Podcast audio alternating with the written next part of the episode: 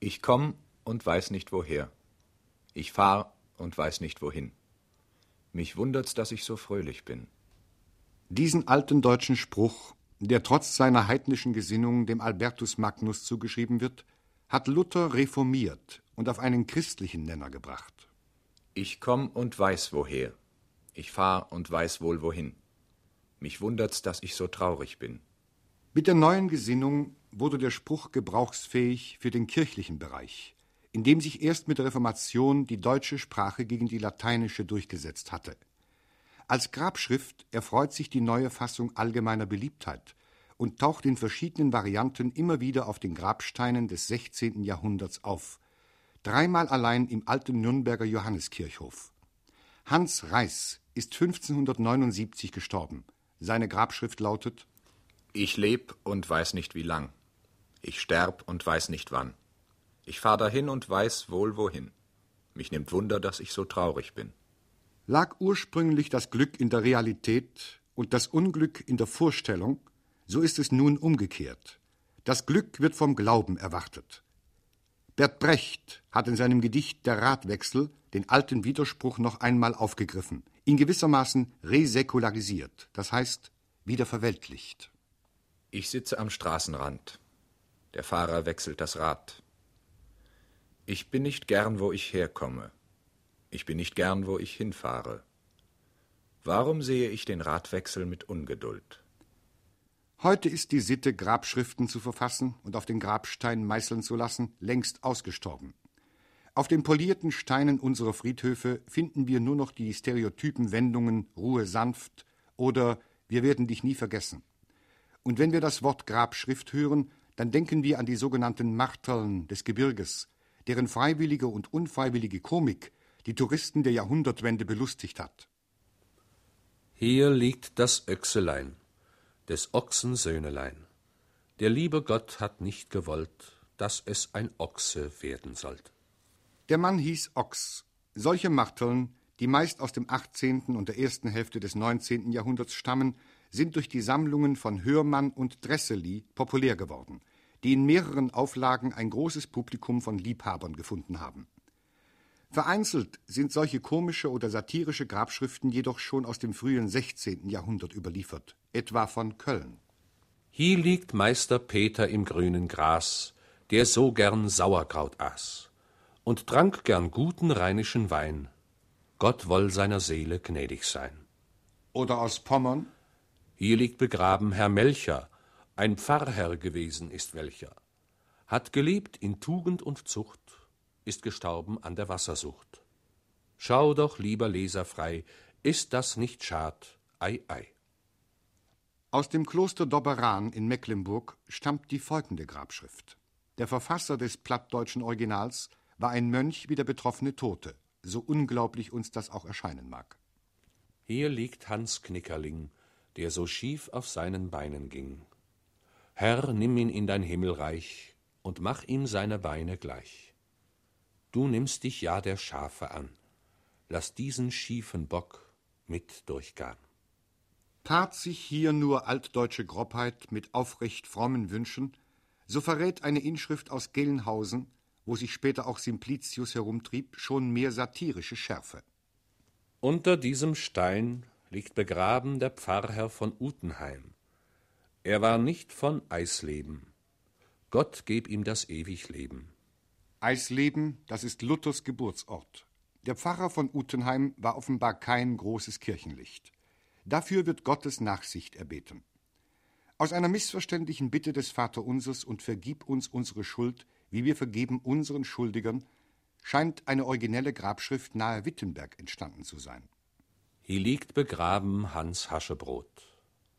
Ich bitte dich, du lieber Gott, das ewige Leben wollst geben mir, wie ich hätt's wollen geben dir, wenn ich wäre der liebe Gott und du wärest Hans Haschebrot. Friedrich Taubmann, der die Grabschrift überliefert hat, schreibt an dieser Stelle Erubesco et tatio. Ich erröte und schweige. Trotzdem fand dieser originelle Rollentausch mit Gott schon bei den Zeitgenossen seine Liebhaber und Nachahmer. Denn eine plattdeutsche Variante findet man in Dobberan, wo nicht mehr Hans Haschebrot, sondern Alke Pott die gleichen Reime aus dem Grab betet. Aber das komische Epigramm ist nur eine verhältnismäßig seltene Vor-, Neben- oder Nachform der gereimten deutschen Grabschrift, deren Tenor der Ernst und das Bekenntnis des neu formulierten Glaubens ist. Sie entsteht mit der Reformation. Das 16. und das 17. Jahrhundert sind ihre Blütezeit. Man findet deutsche Grabgedichte vor allem in den freien Reichsstädten, die als erste den neuen Glauben angenommen haben.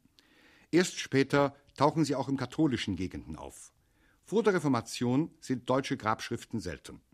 Sie kommen aus der Tradition der mittelalterlichen Vanitas-Predigt und aus dem Totentanzdialog.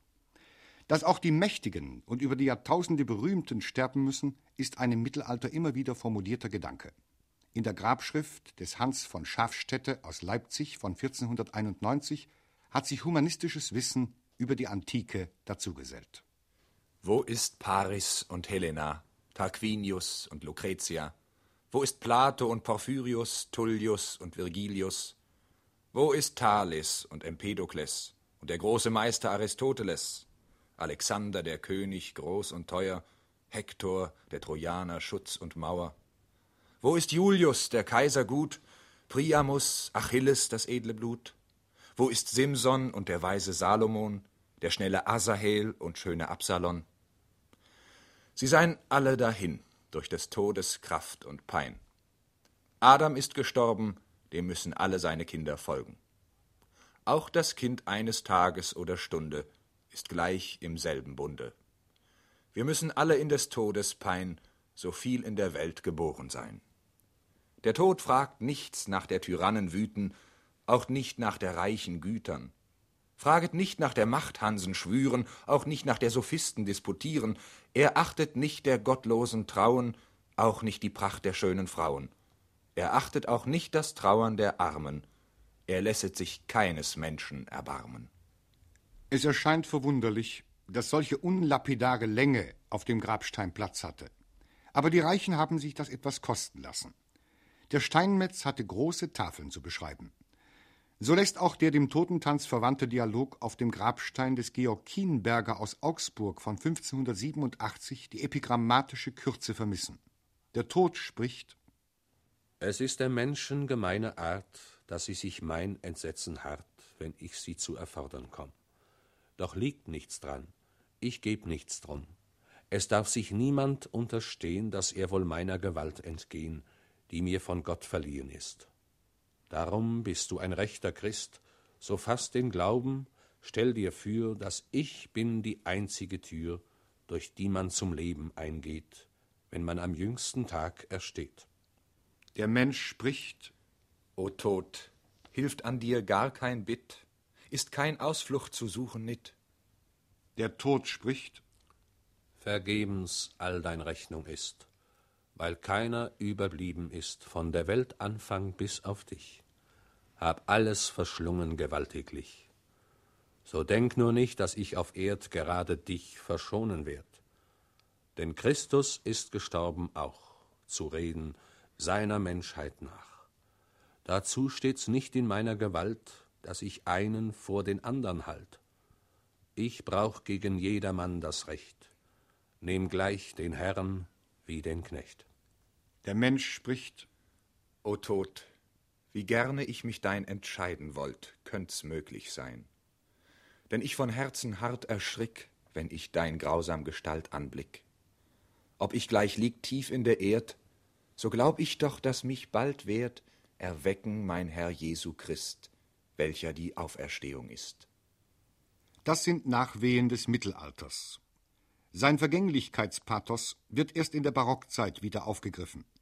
Dazwischen liegt das 16. Jahrhundert, das Jahrhundert der Reformation, das die spezifische Form der gereimten deutschen Grabschrift ausgeprägt hat. Die Reformationszeit hat dem einzelnen Menschen zu Selbstbewusstsein verholfen. Der persönliche Glaube tritt in den Vordergrund. So werden Schicksal und Lebensverlauf einerseits und das jeweilige Glaubensbekenntnis andererseits zu den wichtigsten Themen der Grabschrift.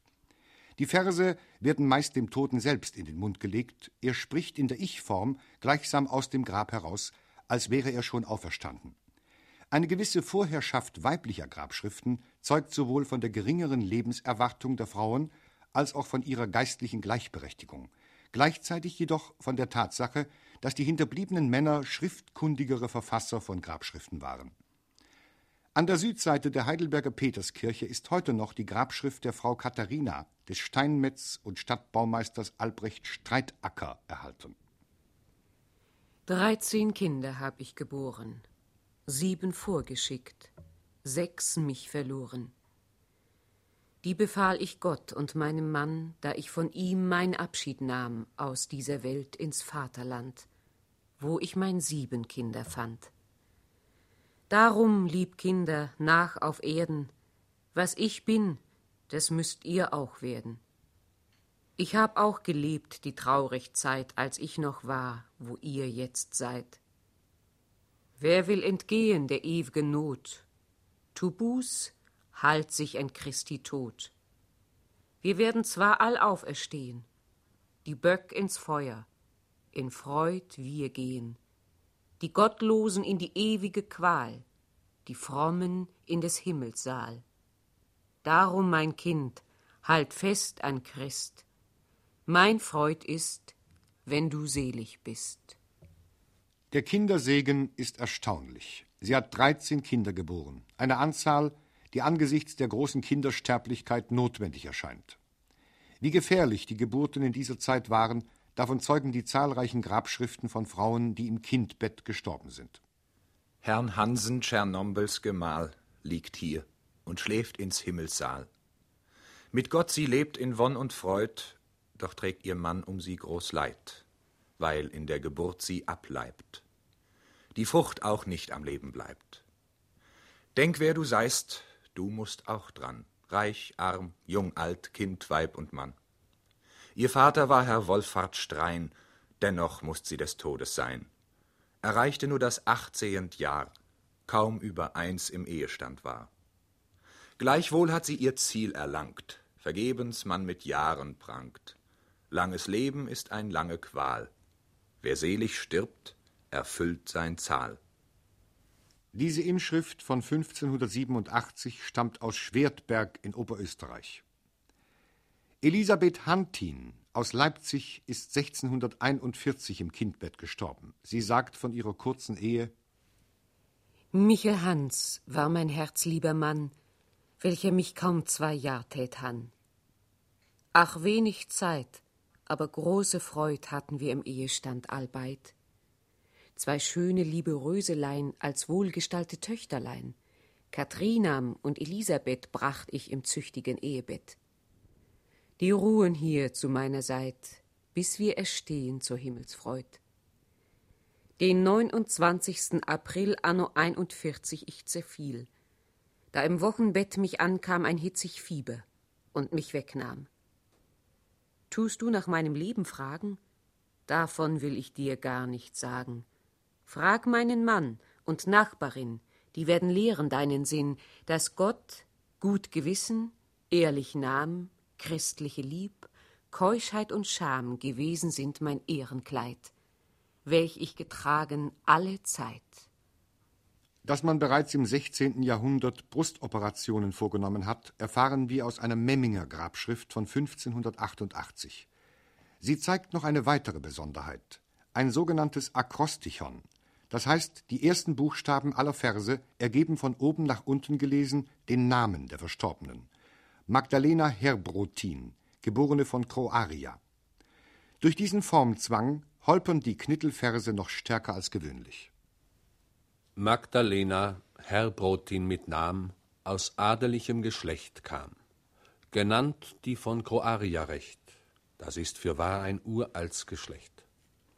Aber weil nicht das adelig Blut lobet den Menschen, sondern das Gemüt, ein christlicher Wandel daneben, nach Ehr und nach Frommkeit streben, also auch sie von ihrer Jugend hat sich beflissen aller Tugend. Ehrbar, züchtig, gottsförchtig und keusch regieret die Haushaltung mit allem Fleiß. Bei ihrem Herrn Matteo Herbrot reichlich gesegnet sie der treue Gott.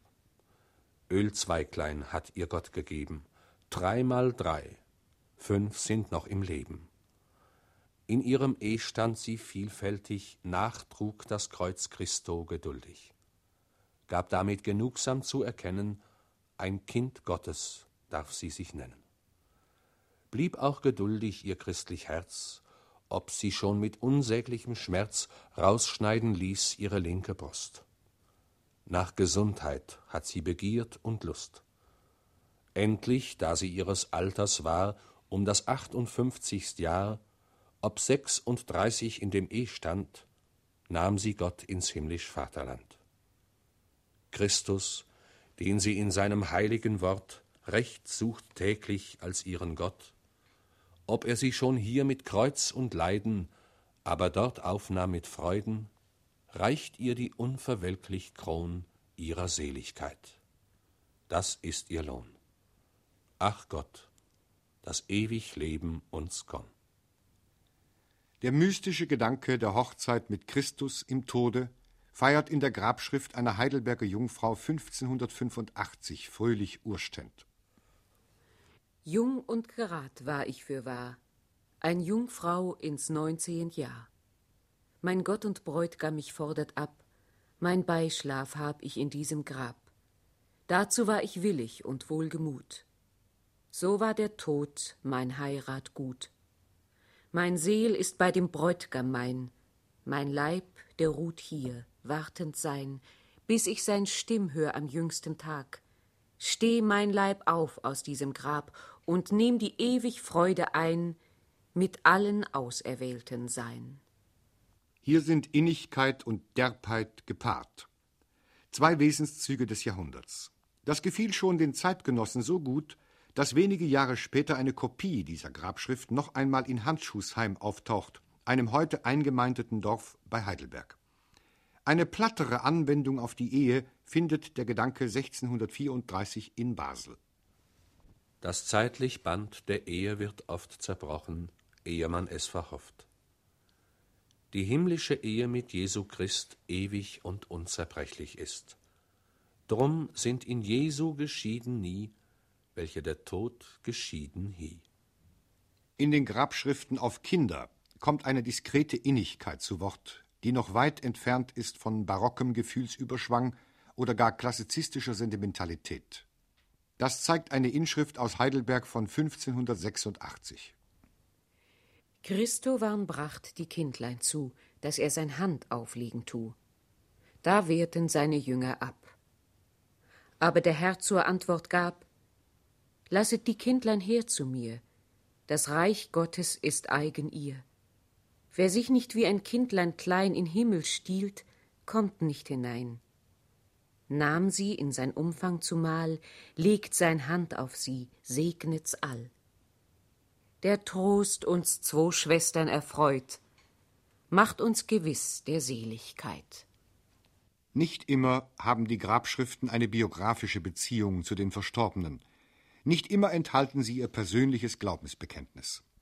Es gibt auch allgemeine Sentenzen, Gleichnisse, Bibelstellen, Paraphrasen und Sprüche. Besondere Aufmerksamkeit verdienen in diesem Zusammenhang die Auferstehungsbilder vom Glasmachen, vom Gottesacker und dem Weizenkorn, vom Phönix sowie von der unter- und aufgehenden Sonne. Nach 1800 kommt dazu noch das Bild von der Schmetterlingspuppe. Das menschliche Leben zerbricht wie Glas. Aber wie wir aus Sand Glas machen, so kann Gott auch aus unserem Staub den Leib wieder erstehen lassen. Ein Mensch, formiert aus Aschen und Staub, dort und fällt ab wie Gras und Laub, vermodert, wird zu Asch und Mott.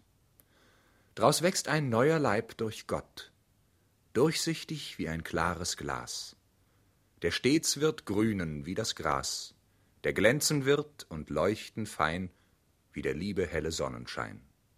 So heißt es 1575 in Nürnberg. In Basel liest man auf einem Grabstein von 1610 Gleich wie man aus der Aschen tut ein schön und hell Glas machen gut, also wird aus dem Staub der Erden der Leib herrlich verkläret werden. Schließlich eine Grabschrift von 1650.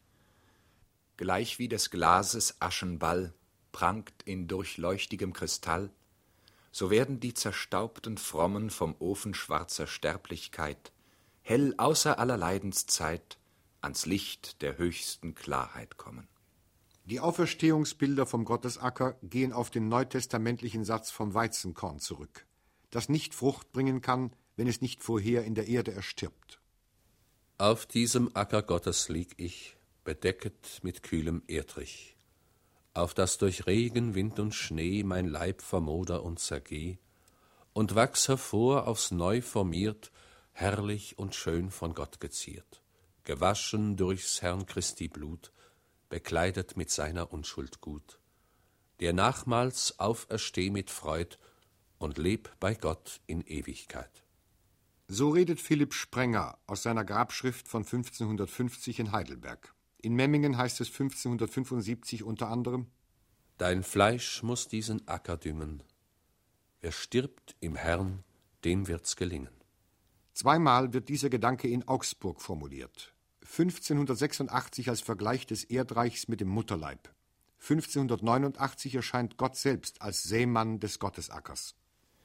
Gleich wie ein Kind aus Mutterleib geboren wird von einem Weib, kommt aus der Dunkelheit fürwahr in das Licht dieser Welt so klar, darin es sein Zeit verzehrt, solang sie ihm Gott hat beschert. Also die Christen, alle gleich aus ihrer Mutter, dem Erdreich, werden von Toten auferstehen, als wiederum geboren schön, zum neuen Leben wohl geziert, darin Christus ihr Haupt regiert. Gottes Acker heißt der weite Platz, darein Gott sät sein höchsten Schatz. Viel tausend Weizenkörnelein, die Leib der lieben Christen sein. Die sollen allzu seiner Zeit grünen in aller Herrlichkeit. Ihr Asche, Staub, Bein, Haut und Haar sollen gleich werden der Sonnen klar.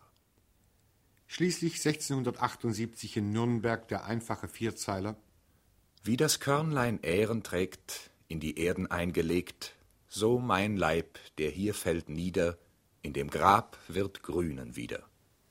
In Nürnberg treffen wir 1628 auf den Vogel Phönix, das alte Symbol der Wiedergeburt aus der eigenen Asche.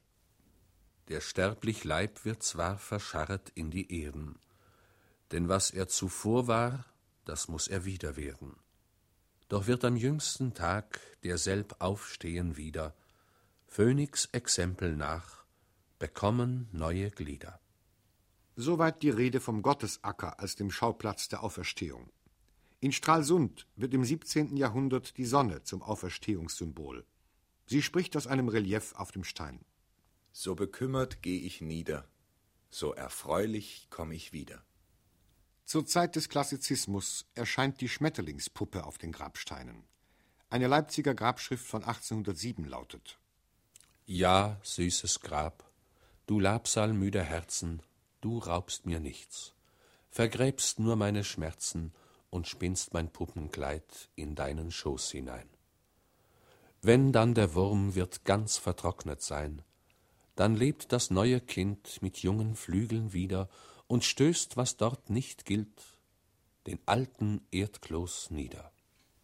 Aber zunächst noch einmal zurück zur barocken Grabschrift. Da umrankt oder überwuchert gar Wohlredenheit das Bekenntnis und das persönliche Schicksal des Verstorbenen. Die erste Person wird meist durch die dritte ersetzt. Das großgeschriebene Ich weicht der Rede über die Person. Das vorherrschende Versmaß ist nicht mehr der Knittelvers, sondern der Alexandriner.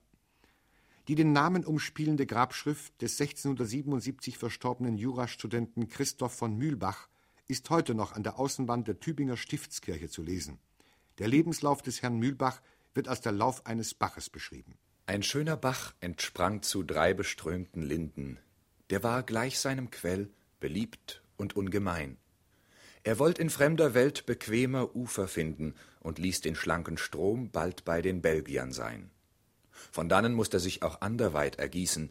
Sein Fließen war beliebt in Flandern und Brabant. Und als er endlich hier die Musen wollte grüßen, ging dieser werte Bach verloren in den Sand. Er musst ins Paradies zum Lebenswasser eilen.